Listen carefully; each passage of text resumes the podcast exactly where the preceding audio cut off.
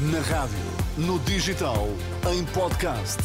Música para sentir, informação para decidir.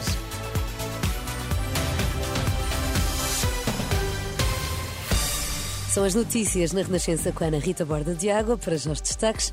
Olá, Ana Rita, bom dia. Bom dia. Debates para as legislativas arrancam esta segunda-feira e já há várias acusações em cima da mesa. Estados Unidos realizaram um novo ataque contra os Houthis no Iêmen.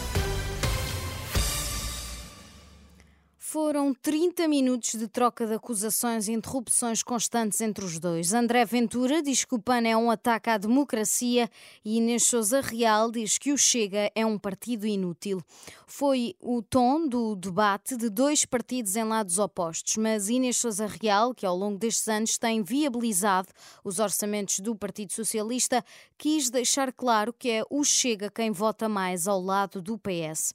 Um dos temas que foi colocado neste debate, o protesto dos policiais e a ameaça de boicotar as eleições legislativas, Inês Souza Real, porta-voz do PAN, compreende a atitude dos polícias e não concorda com António Costa. Não achamos que é um ato terrorista, nós compreendemos que as pessoas estão cansadas, as pessoas estão frustradas porque não veem o sacrifício do seu trabalho a traduzir-se numa maior qualidade de vida.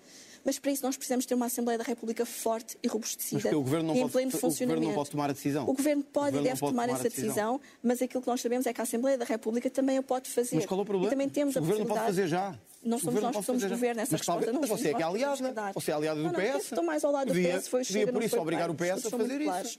E, portanto, Viabilizou eu o sei que é uma verdade inconveniente para o vosso eleitorado e para a Não vossa propaganda. Inês está a dizer que o Chega votou ao lado do PS? O Chega Mais votou votou ao mais lado ao do lado do PS? PS do que o PAN. Os dados da Assembleia Oh, da oh, oh, República Inês são claros, foram vocês que votaram desculpa mais ao lado do PS. Sobre os polícias, o líder do Chega não acredita que essa ameaça de boicotar as eleições seja concretizada. Porquê é que eu acho que isso não, é sequer, não sequer está em causa? Porque os que nos estão a ver, homens e mulheres, das polícias, das guardas prisionais, das forças de segurança, são os primeiros interessados numa mudança política a 10 de março. Por isso eu tenho a certeza absoluta que eles são os primeiros interessados em que haja eleições e em que o povo se pronuncie, porque eles têm sido os mais fustigados por este governo. Agora, não podemos andar a dizer uma coisa, agora que eles têm razão e aprovámos um orçamento. Mas, portanto, o ato foi o não mais é penalizador para eles. Se isso acontecesse, não era Não vai era acontecer admissível. sequer. Não vai Não acontecer. vai acontecer. sequer. Não vai acontecer sequer.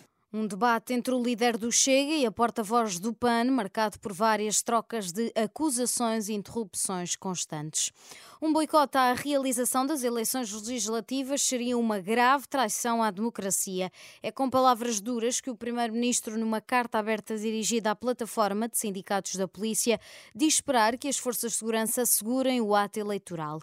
Contactado pela Renascença, Armando Ferreira, da Sinapol, não quis prestar declarações sobre a carta e remeteu para a entrevista que deu no fim de semana. Mas na CNN de Portugal, Bruno Pereira, do Sindicato Nacional de Oficiais de Polícia, que integra a plataforma, veio dizer que é excessiva a possibilidade de um boicote às legislativas. Conforme aquilo que foi a minha interpretação, eu não creio que o Presidente do Sinapol, ainda que ele não precise que eu defenda a honra dele, não parece claramente tenha sido isso o que ele quis dizer. Quero acreditar que os polícias manter-se-ão unidos e coesos e a protestar dentro daquilo que são limites de ética, limites de dever, não será agora claramente o que irão fazer.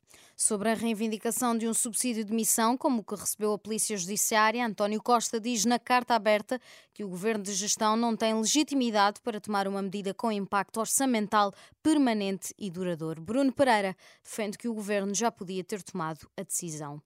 Os Estados Unidos realizaram um novo ataque contra os Houthis do Iêmen e visaram dois drones navais de superfície armados com explosivos, disse o exército norte-americano na conta, do, na conta X. Os Estados Unidos multiplicaram as operações do Iêmen e ao largo deste país em guerra afirmaram atuar para proteger a navegação no Mar Vermelho e no Golfo de Aden dos ataques dos Houthis. Apoiados pelo Irão, os rebeldes Houthis controlam grande parte do Iêmen depois de quase uma década de guerra contra o governo iemenita.